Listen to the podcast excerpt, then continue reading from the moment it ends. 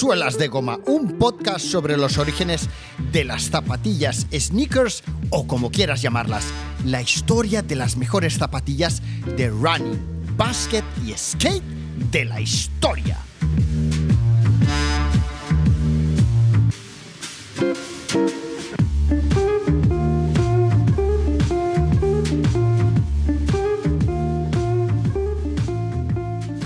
Estarás de acuerdo conmigo en que si hablamos de baloncesto, hablamos de la calle, ¿eh? el lugar donde comenzaste a jugar a baloncesto con tus amigos o con tus papis, o como no, en las pistas de deporte de los colegios, en aquellas pistas al aire libre donde salías a jugar a la hora del patio, eh, tirabas a canasta pensando que tirabas de tres aún y que estabas a, menos de, metro y medio, eh, y empezabas a hacer aquellas entradas imitando a Dominic Wilkins, a Jordan o vete a saber quién que habías visto en alguna revista o en la tele era en la calle donde comenzamos a disfrutar de nuestras primeras zapatillas con suelas de goma, aquellas zapatillas de marcas de mercadillo o de marcas mm, made in Spain como Kelme, Homa, J. Hyber, en fin, cada uno compraba lo que podía con el dinero que tenían sus padres y difícil era ver a alguien con unas Nike, con unas Nike Air Jordan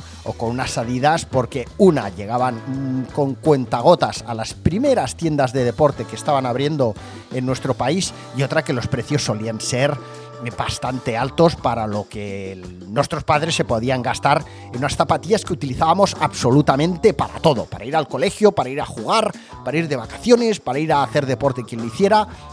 Bueno, ir a hacer deporte era ir a jugar, ¿eh? ir a jugar a fútbol, ir a jugar a básquet, ir a jugar. Eh, en fin, todo comenzaba en la calle. Sin embargo, eh, nosotros no teníamos una cultura caso de que jugáramos a baloncesto, de streetball. Aquello no era una cultura, aquello era una manera de pasar el tiempo, una manera de pasarlo bien, de salir a jugar. Eh, algo muy distinto a lo que ya empezó a suceder en los 70s en lugares como Nueva York, donde la cultura del streetball era ya importante y donde jugadores como eh, Julius Erving se daban a conocer y daban sus primeros pasos hasta llegar a jugar en equipos de la NBA. El streetball como cultura aquí no ha sido conocido hasta hace apenas dos días y es precisamente eh, de nuevo eh, para eso, para hablar de estos temas del streetball, de las zapatillas y de aquellos jugadores streetballers tan conocidos hoy día, tan famosos dentro de la cultura del streetball, que han llegado incluso en algunos casos a, convertirse en figuras mediáticas, eh, periodistas, etcétera, etcétera, es para hablar de todo eso que hoy tengo aquí de nuevo a Antonio Gil Sosé. Antonio ya estuvo en Suelas de Goma en el programa número 48 donde hablamos de su etapa como periodista deportivo especializado en baloncesto en la NBA, nada más y nada menos. Estuvo aquí nuestro amigo entrevistando a personajes como Pau Gasol, como eh, Kobe Bryant e incluso a eh, megaestrellas de la cinematografía como Spike Lee. Bienvenido, Antonio, ¿qué tal? ¿Cuánto tiempo? Muy buenas, pues sí, hace, hace casi un añito ya, más o menos, que hablamos. Casi un añito, fíjate, el programa número 48 fue, se llamaba, lo titulamos en los vestuarios de la NBA con Antonio Gil Sosé, que nos explicabas tú cómo, cómo había ido por Estados Unidos cuando te tocó, entre otras cosas, tener la, oportunidad de, de, acudir a algunos de los partidos de la NBA como periodista dicharachero. Sí, de, cubrir allí, pues fíjate, eh, lo que empezó como una tontuna de venga un par de meses o tres, acabó cinco años, tío. Al final pues, pasaba más tiempo, y aunque suene esto un poco a lo mejor arrogante o pedante decirlo, pero pasaba más tiempo en los vestuarios de la NBA y en, y en, las canchas de la NBA que en mi propia casa, prácticamente. O sea que imagínate. Oye, eh, hablábamos precisamente de lo que estaba comentando hace un momento Antonio, de que eh, por allá en los 80s o en los 90s eh, sí que jugábamos en la calle baloncesto, pero no sabíamos que era el streetball, ¿no? Ni mucho menos se le daba la importancia que se le da ahora a esta cultura de jugar al baloncesto en la calle, etcétera, ¿no? ¿Qué ha significado el streetball y, qué ha significado la figura de algunos de los jugadores que ahora son tan conocidos a nivel de streetball, Antonio? Pues fíjate, Orlando, yo creo que eso también es un, tema, un aspecto un poco cultural, ¿no? Algo que para nosotros, como tú bien dices, en los años 80 era completamente desconocido y era. Eh, se baja Orlando a jugar a la calle, a gritos, ¿no? Para, pedir eh. permiso a tus padres. En Estados Unidos estaba ya súper afianzado en, en esa época, incluso eh, torneos súper importantes de baloncesto callejero en Estados Unidos contaban con auténticas estrellas y, yo creo que muchos de nuestros oyentes seguro que, han visto esas imágenes famosas del Dr. J, de Julius Erving en el Racker Park, etcétera, etcétera. Lo que pasa es que, claro, eh, aquí en España la cultura del deporte siempre ha sido y como que en muchos aspectos o en, algunos deportes hemos ido por detrás, ¿no? Hemos ido un poco a rebufo.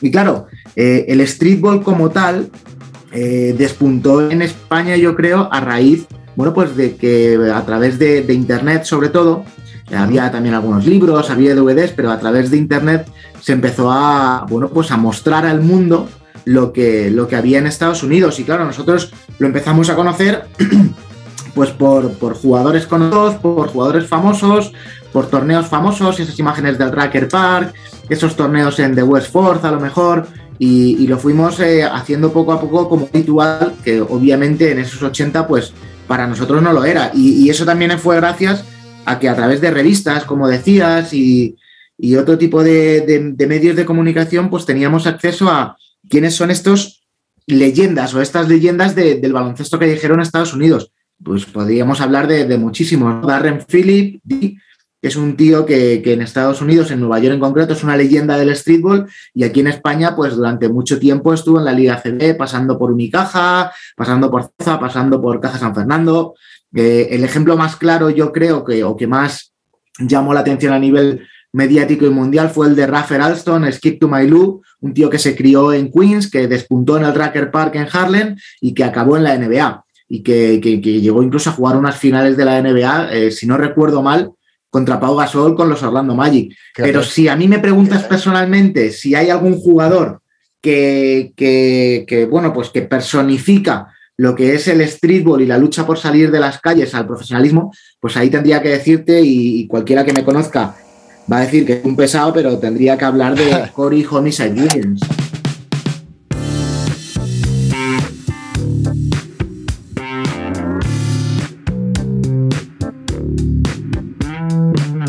recuerdo que vi un vídeo tuyo hablando de, este personaje eh, eh, en, tu canal de YouTube, ¿no? El, jugador, eh, lo titulas el vídeo, el jugador que destrozó a Ron Artest en el Racker Park. que, ¿Quién era Ron Artest? Para quien no esté al, loro. Ron Artest, que, que, los chavales ahora le conocerán como Meta World Peace y como otros nombres que se ha ido poniendo a lo largo de, su, de la recta final de su carrera. En aquel momento, estamos hablando de los años, de principio de los años 2000, eh, pues en aquel momento era el jugador defensivo, el mejor jugador defensivo de la NBA. Eh, que bueno, que, siempre ha sido un fijo de las canchas callejeras de Nueva York y que en el Racker Park se encontró con, con un desconocido por entonces, Corey Homicide Williams, que le destrozó.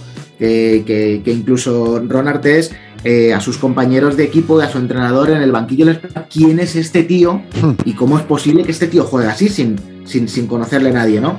Y yo creo que quien mejor cuenta la historia es el propio Cody Williams en este vídeo al que tú haces mención de, mi canal de YouTube, que bueno, pues tengo una amistad con él y le pedí que me mandase un, vídeo cortito explicando cómo fue aquella experiencia y el vídeo cortito al final, bueno, pues eh, se convierte en, en, un monólogo espectacular en el que vende la moto, pero vamos, como, como el que más, pero Corey Williams, para quien no le conozca, que, es, que es mucha gente porque ya está retirado del básquet en activo y tal, eh, es una persona que empezó jugando en las calles y que se empeñó a través de las calles en convertirse en profesional y lo consiguió. Estuvo a un corte de jugar en la NBA, él jugó la, Summer League varios años, un año que la jugó con Toronto y estuvo a, fue el último corte de los Toronto Raptors eh, y de ahí, bueno, pues saltó a Europa, estuvo jugando en Australia, fue MVP de la Liga Australiana y ha jugado en un montón de destinos, pues eh, como el Líbano, Croacia y, al final el tío ha hecho carrera eh, gracias al nombre que se hizo en las calles de Nueva York. Claro, pero es, tal y como tú dices, es muy bueno el, vídeo, la aportación que, que da a, tu, a tu vídeo de YouTube, porque eh, él ahí nos explica cómo, tal y como comentabas hace un momento, jugadores como Doctor J, eh, salen de la calle, ¿no? Cosa que aquí, pues hasta hace cuatro días eh, era algo prácticamente impensable. Quiero decir, aquí los jugadores que habrán llegado a la CB, quiero pensar, pues un Epi, un, en fin, eh, Antonio Martín, etcétera, etcétera, habrán salido de jugar en sus equipos del colegio, de entrenar, de, bueno, de, empezar a jugar ya desde pequeños en plan equipo serio, ¿no? Sin embargo, esta gente, eh, digamos que, se lo curran en la calle, empiezan a participar en torneos de calle y, salen de la calle, ¿no? Esa es la gran diferencia entre, entre estos jugadores y, los jugadores que nosotros por aquel momento en los 80 empezamos a conocer, ¿no? Sí, al final es un poco pues, ese, aspecto cultural del que hablábamos antes, ¿no? El, concepto de baloncesto en España siempre ha sido distinto y parece que para llegar a la élite, que es realmente complicado, eh, pues tienes que pasar por una serie de, de filtros o de etapas, ¿no? Que son, bueno, pues empezar en tu equipo de Benjamín, Alevín, etcétera, etcétera, apuntarte a la escuela deportiva de tu colegio, luego a un club, que el club más o menos se dé bien, juvenil, junior, y al final, bueno, pues tienes que ir pasando como, como por un montón de etapas de club. Y en Estados Unidos, por la cultura que tienen ellos del baloncesto y del deporte en general, distinto. Sí que los chavales despuntan desde el instituto, pasan por la universidad y se hacen profesionales, pero también hay otras vías para llegar al baloncesto profesional que no son que no son las convencionales y que quizás en Europa pues no, no tenemos. Michael Jordan, este jugador que a ti te gusta tanto, salió de la calle.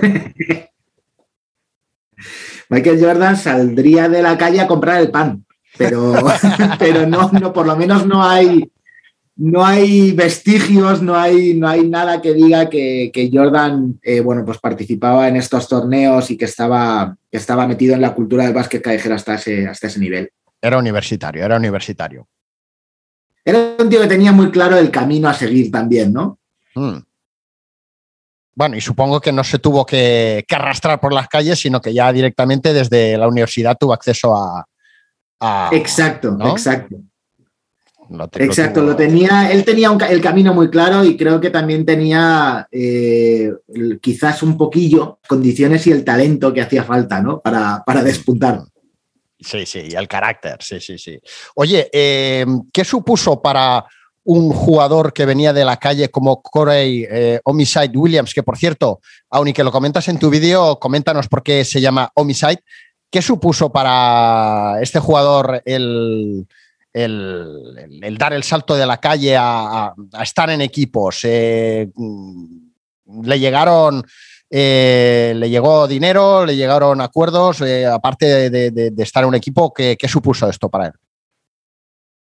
Bueno, eh, pues es un poco, yo creo que la, personificación o la representación del sueño americano, este del que tanto se habla muchas veces, sobre todo en las películas, ¿no? Eh, Corey Williams no era de Nueva York y, él sabía que los, circuitos importantes de streetball estaban en, en la Gran Manzana y se fue para allá con el objetivo de destrozar a cualquiera que se le pusiese en su camino y por eso rápidamente se ganó el, apodo de homicide, porque decían que cuando él jugaba era como un homicidio, ¿no? El defensor siempre, siempre acababa destrozado. Y, eso le sirvió para hacerse un nombre, para llamar la atención de ojeadores.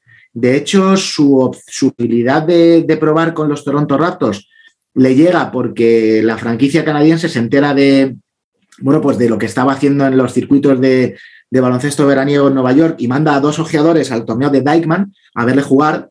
Y, entonces, bueno, en la primera parte Corey Williams mete, no sé si son 25, 26 puntos, algo así. Y en el descanso, alguien le avisa y le dice, oye, mira, han venido dos ojeadores de Toronto Raptors y quieren verte jugar porque consideran que podría ser un, un base NBA. Entonces, él mismo considera que, para jugar en la NBA como base no vale con meter muchos puntos, sino que también tiene que asistir. Y en la segunda parte creo que no anota, pero reparte algo así como 15 asistencias. Entonces los Toronto Raptors se fijan en él, llama la atención el, tipo de jugador que es, en persona también, su, forma de actuar, su personalidad, y, le, dan la oportunidad de probar en, la, Summer League y hace el training camp con, con el equipo. Y claro, esto lo que, para lo que vale también es para que esa repercusión no sé si decir mediática, pero sí quizás la repercusión de barrio, ¿no? Eh, pues, pues crezca muchísimo. Ya deja de ser Corey Homicide Williams para, para ser Corey Williams o Corey Homicide Williams el que probó con los Toronto Raptors y casi llega a la NBA. entonces ahí las marcas también eh, vieron en él un poco un filón pues para acercarse al barrio. Corey recibe, bueno, pues ofertas de, algunas marcas deportivas para llevar su ropa y todo, y, hay una marca en concreto que es eh, One-X que, que, va a por él a cuchillo y no solo le ofrece un patrocinio deportivo, sino que le ofrece bueno, pues un signature shoe, ¿no? Una, zapatilla propia y que al final se lleva a cabo y se comercializa. Y, y, él siempre ha dicho que se siente muy orgulloso de ser el primer jugador no profesional, el primer jugador de baloncesto callejero en tener su propia zapatilla, su propio modelo de zapatilla a la venta. Y, la verdad es que si lo piensas en frío es, es una auténtica pasada un tío que años antes estaba fogueándose en el cemento de Nueva York que de repente tiene su propia zapatilla en la estantería de, las tiendas al lado de las Jordan, al lado de las Kobe, al lado de las LeBron. Esta zapatilla, la X 187, una de esas zapatillas que creo que si no estás muy empapado de cultura streetball y realmente eres un amante ya no solo de, la cultura sneaker, sino del baloncesto, probablemente o no la conozcas o no sepas eh, los detalles de su existencia, ¿no? Cosas como tú me decías que el, eh, este número, el 187, el nombre del modelo de zapatillas K1X de Corey Homicide Williams, eh, es el 187 que hace referencia al código que utiliza la policía para referirse a un homicidio, ¿verdad? Sí, justo. Además, ellos quisieron, quisieron tener la, aportación de, de, a la hora de crear la zapatilla. Eh, le propusieron varias opciones de nombre.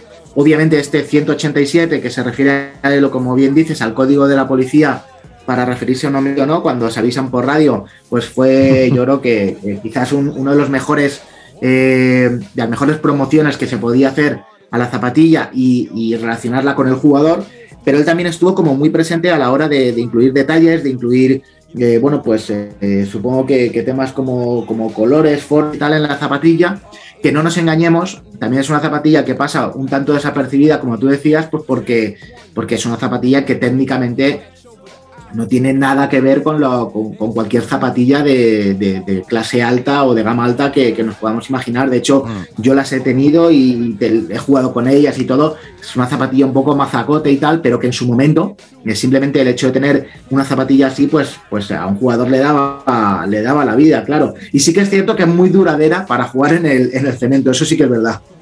Sí, ¿eh? esto es eh, un aspecto a tener muy en cuenta. Siempre, tanto en balones como en zapatillas, para jugar eh, en streetball, ¿no? Que, han de tener el, el, upper y las suelas y tal pensadas para, para ese uso rudo sobre cualquier tipo de superficie y, y, pelotas que aguanten las eh, redes de, cadenas. Bueno, pues eh, fíjate que, que, estas zapatillas, Antonio, tienen los detalles, digamos, referentes a la personalidad del jugador, como el nombre de su madre o de su hermano, en fin, cositas de estas, eh, grabadas o bordadas en el interior de la zapatilla, ¿no? O sea, me recuerda a estas zapatillas Pro Model que se hacen única y exclusivamente para los, para los players, para los jugadores, cuando se desarrolla una colección, ya sea de jugadores de básquet o de fútbol, eh, donde a veces pues, se les pone la banderita de su país, el nombre de su familia, algún detalle de estos. Sin embargo, las zapatillas que hizo Kaiwanix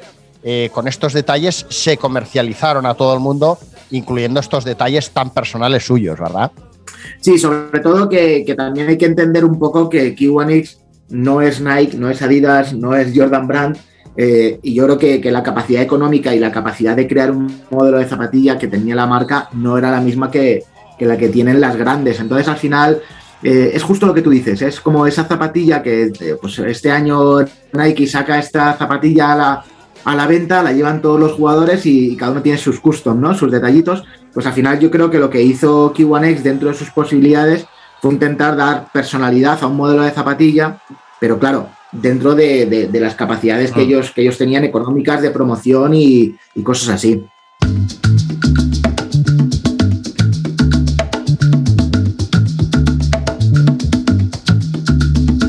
K1X fue uno de los de las marcas que, digamos, yo sí me remonto a los orígenes de las marcas de baloncesto, de las marcas de calzado de baloncesto. K1X fue una marca que se fundó en un momento en el que, creo que fue en el 93, un momento en el que la NBA comenzaba a ser más conocida a nivel global y es un momento en el que ellos deciden empezar a hacer uso de su imagen de marca para patrocinar eventos callejeros, algo que podríamos, remontándonos al pasado, recordar qué es lo que empezó a hacer eh, Chuck Taylor cuando empezaba a dar a conocer las zapatillas Converse All Star en universidades, pues bueno, eso a lo largo del tiempo pues acabó transformándose en que las marcas también consideraran interesarse, interesante darse a conocer al gran público apoyando eventos eh, deportivos, en este caso de, baloncesto callejero, ¿no?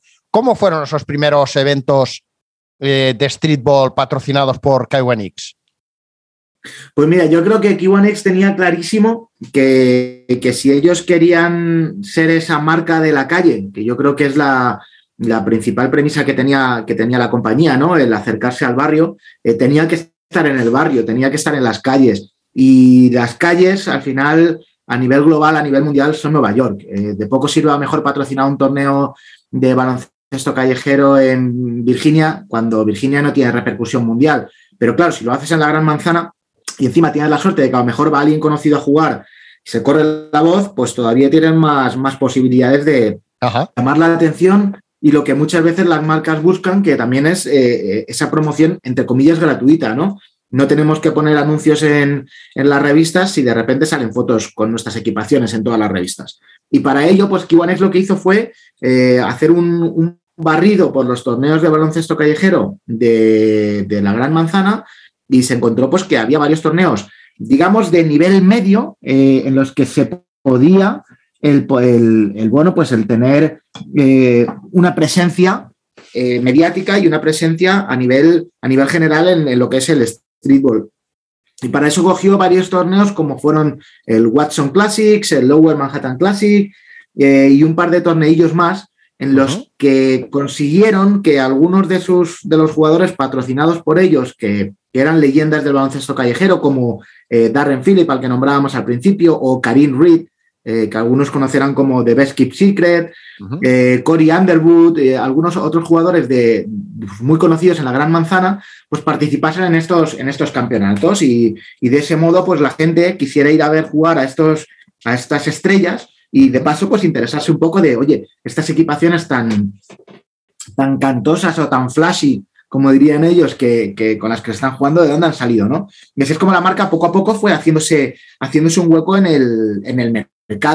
Y de hecho, yo he tenido la posibilidad de participar en, varios torneos, sin ir más lejos en, el Watson Classics y en el Lower Manhattan Classic, pues aprovechando una visita de, un profesional baloncesto español y, un referente del streetball en España, como es Nacho Martín, eh, en Nueva York, pues aprovechando que estaba por allí, él, Alex Yorca, que también es es otro referente de las calles y otro jugador profesional español, pues tuve la posibilidad de, participar con ellos en algunos de estos torneos y sí que es verdad que, la expectación no era la de un Racker Park, la de un Dykeman Classic, pero, pero sí que tenía cierta repercusión. Y, y Kiwanex poco a poco y, siempre, pues como hablábamos hace un momento, dentro de sus capacidades económicas, pues fue haciéndose un hueco hasta que luego, desafortunadamente o por los, por los motivos que fuesen, pues empezó su caída en picado y hoy en día prácticamente está está casi desaparecida. Es, eh, curioso como muchas de estas marcas eh, comenzaron con buen pie, eh, haciendo las cosas bastante bien, porque de hecho X pues cogió y mezcló dos conceptos que siempre han ido muy de la mano, ¿verdad? El baloncesto callejero, cultura neoyorquina o, o en fin, cultura negra, llámale X, junto con el hip hop.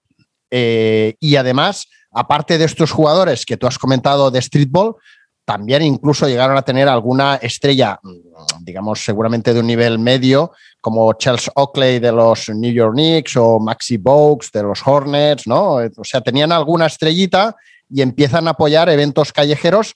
Sin embargo, supongo que aquellas acciones de marketing, eh, de apoyo a los eventos de streetball, no se tradujeron en ventas, quiero pensar, y tal y como les ha pasado a muchas otras marcas, alguna de las marcas de las que hablaremos de aquí un ratito, pues creo que han querido dar pasos demasiado rápidos y pasar de ser una marca genuina y, de estar apoyando al streetball eh, con figuras del hip hop también, etcétera, de repente querer ser una marca mainstream, ¿no? Y es ahí donde empiezas a ver la marca en según qué tiendas y la gente que antes compraba KUNX, pues seguramente que ya serían pocos, dejaron de comprarla, ¿no? Creo que irían un poco por ahí los, los tiros a tres, ¿no?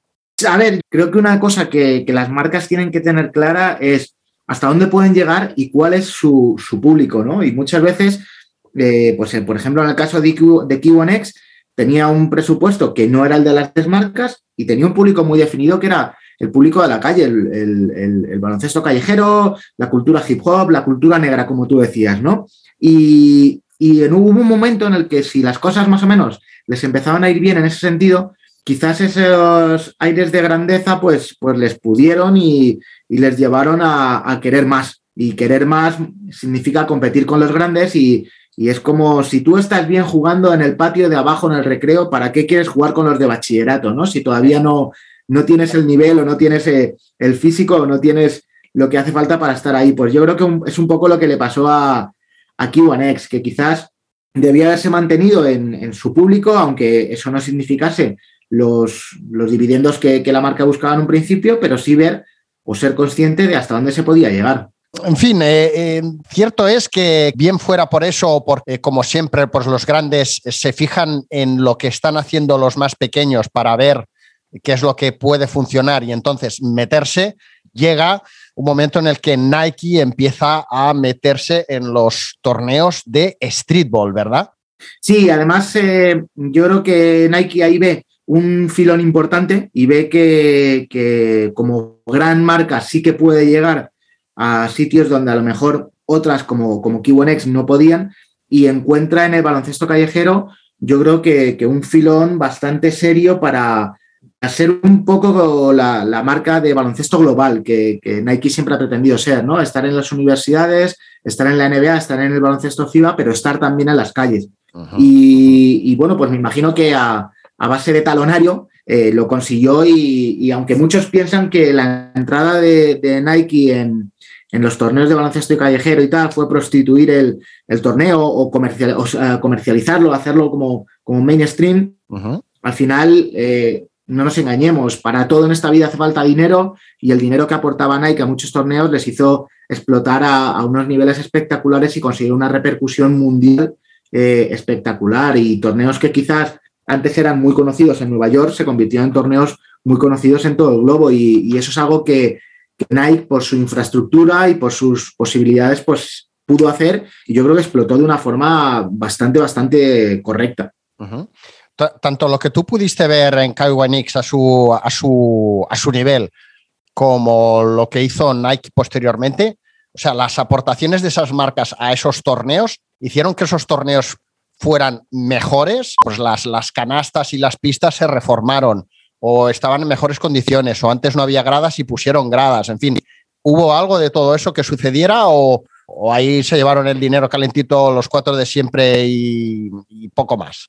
No, al, margen de, lo que todo el mundo ve siempre, ¿no? Que son las equipaciones. Ya es que por, una camiseta bonita te has vendido. Eh, Nike a estos torneos aportó bastante más. Y, de hecho, a día de hoy lo sigue, lo sigue aportando. Mira, para que te hagas una idea, los dos grandes torneos que cogió Nike fueron el, el EBC, el Entertainers Basketball Classic, que es el que se juega en el Racker Park, y el torneo de Dykeman, que se juega en, el Upper Manhattan, eh, muy cerquita del Bronx. Y esos torneos, eh, el Racker Park eh, er, era un parque muy conocido, pero el torneo en sí mismo estaba de capa caída, pues eh, consiguieron que, el IBC repuntase de nuevo. Y Dykeman, que era como el segundo torneo siempre, segundo tercer torneo siempre de Nueva York, detrás del IBC, de que se jugaba en West Forth, en la famosa The Cage, se convirtió en el torneo más importante del mundo.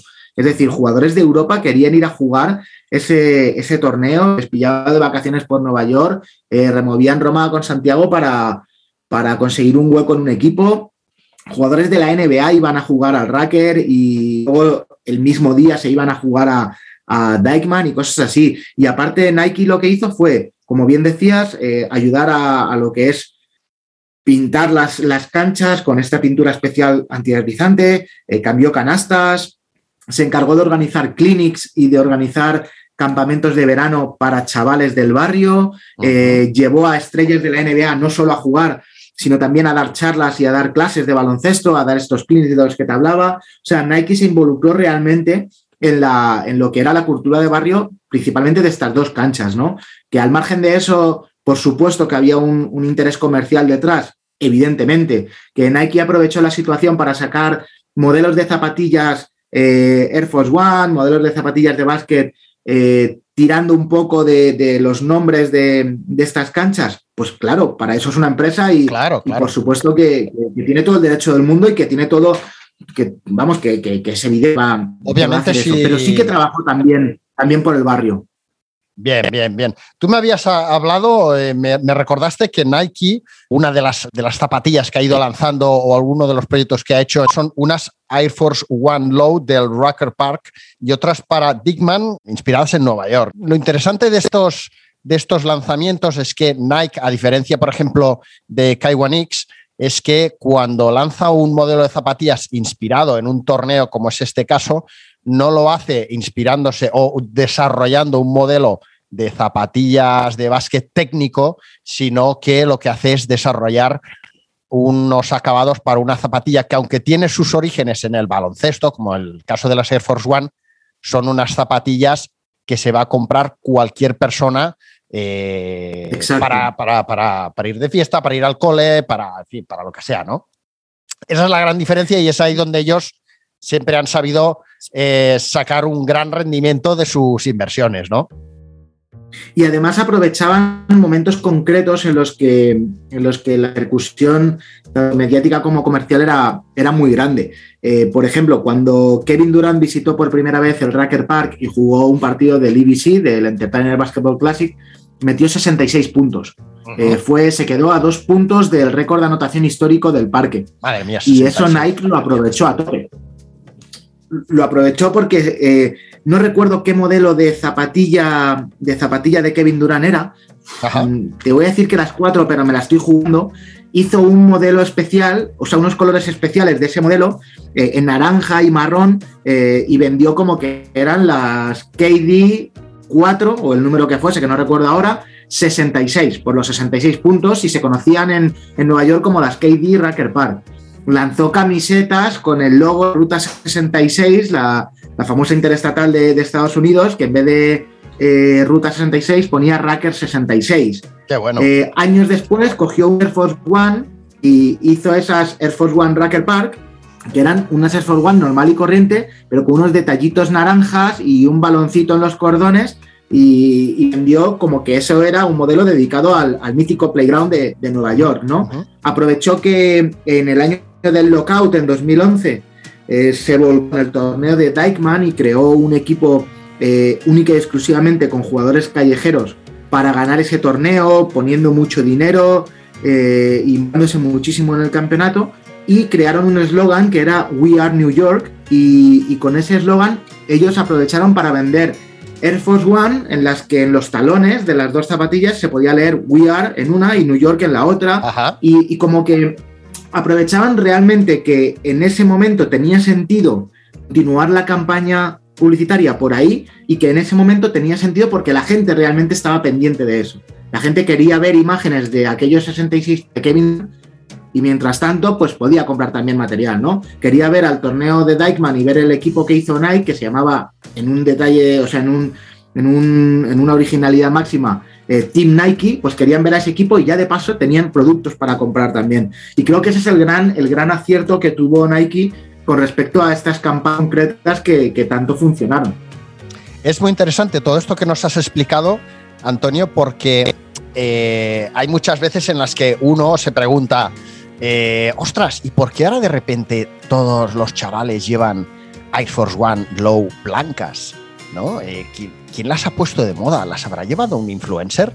Claro, son proyectos eh, que desarrollan marcas como Nike a nivel global, pero que siempre tienen su origen en acciones culturalmente muy potentes, eh, que dan mucha credibilidad a lo que hace y que a partir de ahí se van eh, implementando a través de diferentes personalidades de diferentes sectores en todo el mundo, ¿no? Pero fíjate que una zapatilla como la Air Force One blanca low, eh, uno de los puntos fuertes, uno de los momentos en los que empieza otra vez a hacerse fuerte y hacerse atractiva es a través de, estos, de estas ediciones eh, pensadas en jugadores como Durán, en torneos como el Dykeman o el Racker Park, ¿no? O sea que el streetball, una vez más, el baloncesto ha sido, el baloncesto callejero en este caso, eh, fuente de inspiración, de origen de una nueva tendencia global, siendo ahora mismo la Air Force One Low White una de las zapatillas más vendidas eh, de Nike en todo el mundo. Y es eso lo que le hace, lo vuelvo, vuelvo a insistir, en tan diferente respecto a otras marcas que a lo mejor intentan luchar con otras eh, armas distintas y en el caso de las Skywonix pues intentaban ganar dinero vendiendo una zapatilla de básquet de streetball técnico, podríamos decir, ¿no? Y no una zapatilla de calle, ¿no? Y que, y que además eh, Nike juega sobre, sobre seguro. O sea, las Air Force One blanco sobre blanco son un clásico inmortal. Es decir, se van a vender sí o sí. No hay necesidad ninguna de, añadirle logos, de añadirle detalles. Se van a de por sí. Pero si tienes tan claro que se van a vender de por sí, eh, pues eh, puedes hacer también que los chavales, en vez de tener tres pares de Air Force One blanco sobre blanco en casa, tengan dos y una con detalles, ¿no? Y yo creo que con eso lo han conseguido. De hecho, tú seguro que lo sabes, pero a lo mejor hay alguno de nuestros oyentes que no. Eh, si tú vas a Nueva York y es en cualquier tienda de zapatillas, no te estoy diciendo que a lo mejor vayas al Foot Locker de, Times Square y pretendas que lo entiendan así, ¿no? Pero en cualquier tienda especial de zapatillas, tú pides unas Uptown, que hace referencia a la parte norte de, Nueva York, a la parte de Manhattan, a la parte del Bronx, un Uptown son unas Air Force One blanco sobre blanco. Es decir, es una zapatilla que tiene hasta apodos y hasta motes dentro de lo que es la cultura eh, de, los sneakers, ¿no? Y sin embargo, ellos saben cómo explotar todo eso en momentos concretos en los que hay algo que está llamando muchísimo la atención. En un caso fue Kevin Durant, en otro fue el torneo de Dykeman, y a lo mejor mañana cualquier jugador hace 100 puntos en la NBA y aprovechan esa misma situación. Yo creo que eso es eh, la parte que demuestra el verdadero marketing que hay detrás de una marca tan grande como Nike. Bueno, y que yo he vivido en propias carnes, podríamos decir, el ejemplo contrario hasta que decidieron cambiar eh, las cosas en Adidas, en el caso de modelos tan míticos y tan comerciales ahora como las Superstar o las uh, Stan Smith. Eran dos modelos de zapatillas que Adidas había estado vendiendo muy bien durante muchos, muchos años, pero que llega un momento en el que, pues desde Adidas Global, internacional, pues por lo que fuera, pues bueno, mm, esa zapatilla no le dan bombo. O sea, es una zapatilla que se vende bien, que campaña tras campaña, pues eh, se va vendiendo, pero claro, como no hacían ningún tipo de acción de marketing en torno a ellas, pues poco a poco pues van siendo zapatillas pues que van quedando más en la imagen del colectivo como la típica zapatilla para el día a día, para ir al cole o para ir a trabajar o tal. Y cada día pues se va vendiendo un poquito menos, un poquito menos, un poquito menos, hasta que ya prácticamente no se vendía. O sea, era la típica zapatilla que estaba por ahí en los showrooms de ventas de, las, de, Adidas en este caso, pero no se vendía hasta que de repente, eh, pues tal y como he comentado en más de una ocasión, eh, Adidas a nivel global decide hacer una campaña de marketing muy heavy con Heidi Klum al frente y, a partir de ahí pues todos sabemos la historia, ¿no? Como de repente otra vez se vuelven a vender muchísimas Stan Smith y al año siguiente muchísimas Superstar. Y sin embargo Nike pues ha tenido siempre sus modelos estrella básicos, porque no dejarían de ser, entre comillas, unos básicos, ¿no? Pues eh, como las Air Force One en este caso, que siempre las van revitalizando. Y bueno, Nike ha ido patrocinando eventos de streetball, eh, se ha metido la Jordan Brand, de hecho, la Jordan Brand también patrocinó al jugador con el que hemos empezado hablando en este programa, Corey Homicide Williams, ¿verdad? Sí, eh, él siempre es el jugador de baloncesto callejero en tener una zapatilla propia, como decíamos, pero también el primero en tener el patrocinio de, una marca como Jordan Brand. Jordan Brand sacó un modelo de zapatilla que no era propio para, para Corey Homicide Williams, sino que quería eh, bueno, pues globalizar. Eh, fue un modelo de zapatilla eh, inspirado y diseñado jugar en la calle con una serie de velcros que, sujetaban el pie de una, de una forma concreta y tal, pensando en jugar en el asfalto y el, bueno, pues el jugador, el embajador que, que fue Corey Homicide Williams, que, luego Jordan Brand lo intentó en, las canchas de baloncesto callejero de Nueva York y no funcionó muy bien porque la, la mentalidad de, bueno, del consumidor en, Nueva York sea que unas Jordan son para pasear y no para jugar, ¿no? Que, es algo que también podríamos hablar largo y tendido, ¿no? De cómo han ido pasando de ser zapas de básquet a ser zapas de, salir, por decirlo así, y luego pues sí que ha encontrado el, bueno, pues el amparo del baloncesto callejero y de la cultura callejera en, otros torneos eh, súper grandes y que ellos han controlado de principio a fin, como es el, el 54 parisino, que, todos los años, aparte de ser un torneo de baloncesto, es prácticamente una pasarela de moda en el que se muestra una línea, de, ropa nueva cada temporada de, Jordan Brand. Sí, espectacular lo que hacen en París, lo que han hecho ya durante varias ocasiones, también coger lugares como el Palais de Tokio, el Palacio de Tokio y, montar exposiciones retrospectivas de, de Jordan, en fin, siempre se han gastado muchísimo dinero en eventos en París porque saben que es una de las capitales que a nivel global son capaces de influenciar al resto del mundo en tendencias y es ahí donde además todos sabemos que en el caso del fútbol también han metido eh, su marca en las equipaciones de, equipos como el Paris Saint-Germain, que acaba siendo una camiseta, la del Paris Saint Germain, hoy en día una camiseta que llevan los chavales eh, para vestir por la calle. Fíjate eh, en lo que hemos acabado. Oye, y otra marca que, nos hemos dejado ahí y con, y con ella podríamos ir ya acabando, aparte de la, de la todopoderosa Nike, eh, que nos ha acabado vendiendo zapatillas a través de sorteos y todos eh, ahí sorteando, eh, ahí como si nos tocara la, la tómbola ahí tal. estaba Ant One, ¿no? Otra marca que, tal y como X, pues bueno, parecía que iba ahí a tope, a tope, a tope, pero se quedó un poco por el camino, ¿no? Pero, pero Ant One ha aportado mucho al streetball. Ha aportado y ha, y ha reventado también. porque cuando Ant One empezó, era una marca realmente centrada en la calle y, que, bueno, eh, uno de los primeros patrocinadores gordos que, tuvo el EDC, el torneo del Racker Park, eh, fue And One. Y, la marca lo que empezó a hacer fue, bueno, pues aprovechando que había un chavalillo muy joven, de unos 15 años, que se llamaba Rafael Alston y que todo el mundo apodaba Skip to My Lou, del que hemos hablado antes, que acabó en la NBA jugando unas finales, eh, pues eh, lanzaba vídeos promocionales de la marca con jugadas de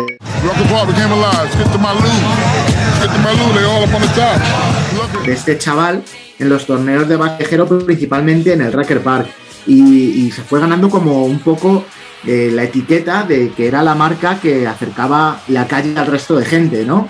Y, lo hizo muy bien, se, se, posicionó muy bien en el mercado, empezó a lanzar estas mixtapes que tanto hemos visto, pero que se acabó convirtiendo también en un, en un producto comercial todo absoluto que sacó a los jugadores de baloncesto callejero de las calles para llevárselos a pabellones, hacer tours por todo Estados Unidos, hacer tours internacionales, convirtieron un poco en, los Harlem Globetrotters de, del básquet callejero, pero dentro de pabellones, ¿no? Lo cual como que desvirtualizaba un poco los orígenes de la marca y, lo que serían como los, los, principios vitales del streetball. Pero sí que ayudó, sí que ayudó porque, eh, bueno, pues muchísima gente que no tenía ni idea de lo que se cocía en las calles de, Estados Unidos empezó a verlo a través de, estos, de estas mixtapes, de estos vídeos, empezó a conocer a través de jugadores NBA que la propia marca patrocinó y, yo creo que el mejor ejemplo de todos, aparte de Rafael Alston, fue pues eh, un Jason Williams, White Chocolate, que, nos ha dado a, muchas generaciones, entre las cuales incluyo a la mía, eh, bueno, pues momentos de, de, éxtasis total viendo sus jugadas en la NBA con los Sacramento Kings y él en esa época vestía unas zapatillas San Juan. Eh, Vince Carter, cuando gana el concurso de mates en San Francisco, llevaba unas zapatillas San Juan.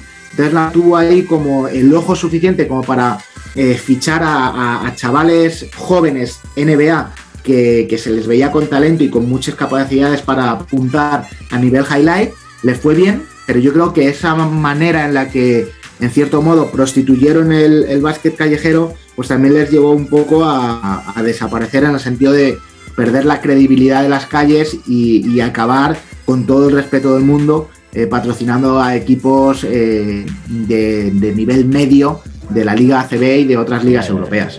Un poco lo típico, lo típico. Los inversores seguro que estaban ahí detrás. Venga, va, que hay que, ganar más dinero, cada año más dinero. Bueno, oye, Antonio, ya para acabar, ¿tú cuántas camisetas de baloncesto tienes? Eh, no, tengo ni idea, no tengo ni idea. Yo no calculo que más, más de 250 seguro.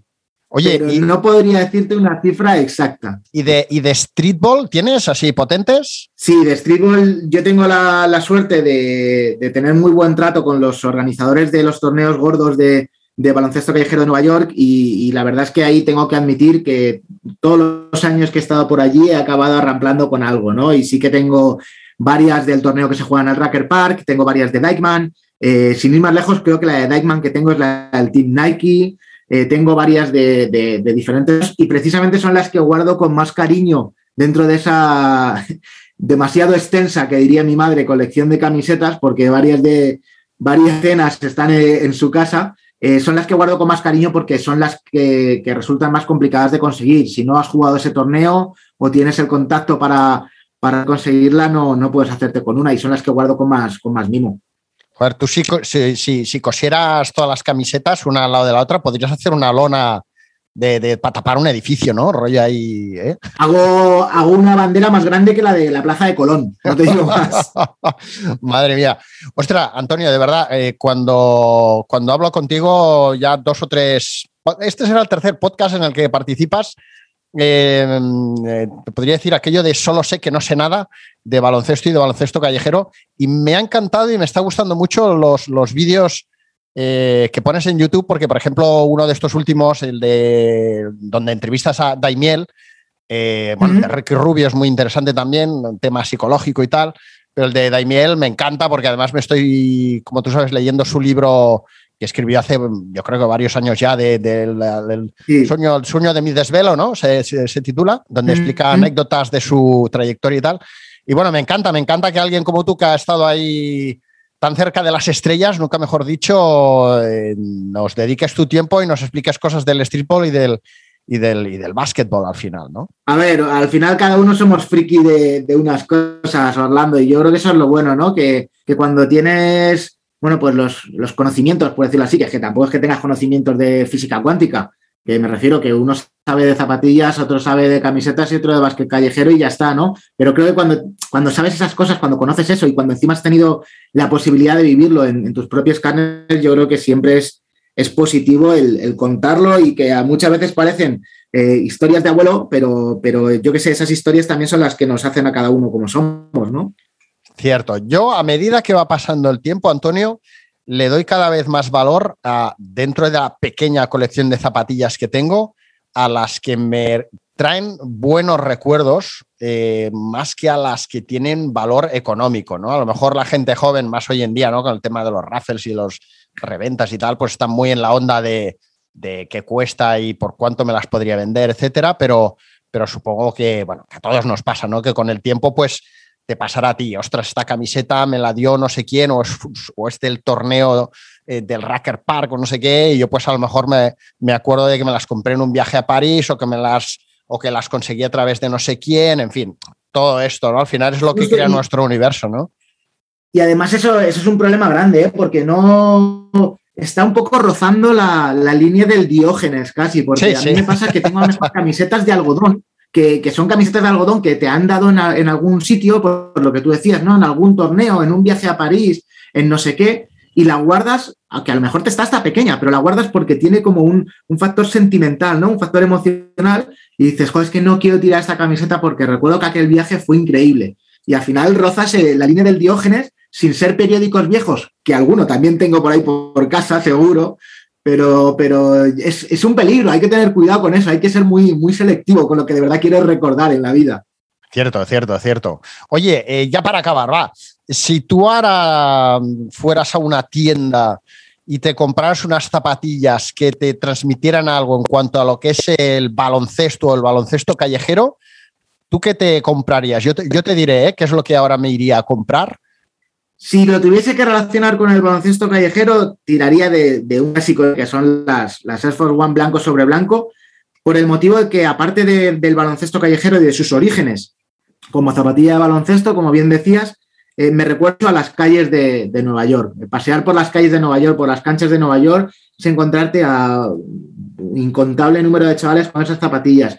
Y es un poco ese, ese sentido emocional o sentimental del que hablábamos. Pero iría un poco más allá y lo que haría sería comprar esas Air Force One blanco sobre blanco y llevárselas a, mi buen amigo Melon Kicks y que él me las customizase como hizo con unas Jordan blancas que, le llevé en su momento y que se sacó de la manga un, pues un modelo único, eh, espectacular, ¿no? Y, al final pues tienes el modelo que te recuerda a las calles y los recuerdos propios que tú tienes de, de esas calles. Ahí está, muy bien, muy bien. Yo, si te soy sincero, creo que ahora mismo hay dos marcas que, para salirme de los, de los grandes, que me gusta mucho lo que están haciendo.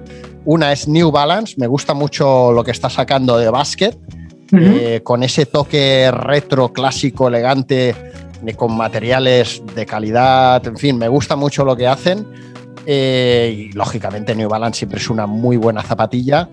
y Converse, eh, me gustan mucho los clásicos, ya aparte de las Weapon, y me encantaría, y quitando la Solstar que lleva Tokiski, que está muy bien, pero Converse también. Me gustaría, mm, si voy a una tienda uno de estos días, ahora que se acerca mi cumpleaños, por cierto, eh, a, final, a final de mes cumpliré nada más y nada menos que 49 tacos, pues igual me compro unas New Balance o unas Converse. ¿Qué te parece? Pues nos vamos juntos de compras, Orlando. Pues venga, va, que me iré, a Madrid a comerme ahí unas croquetas ¿eh? y a pasar frío.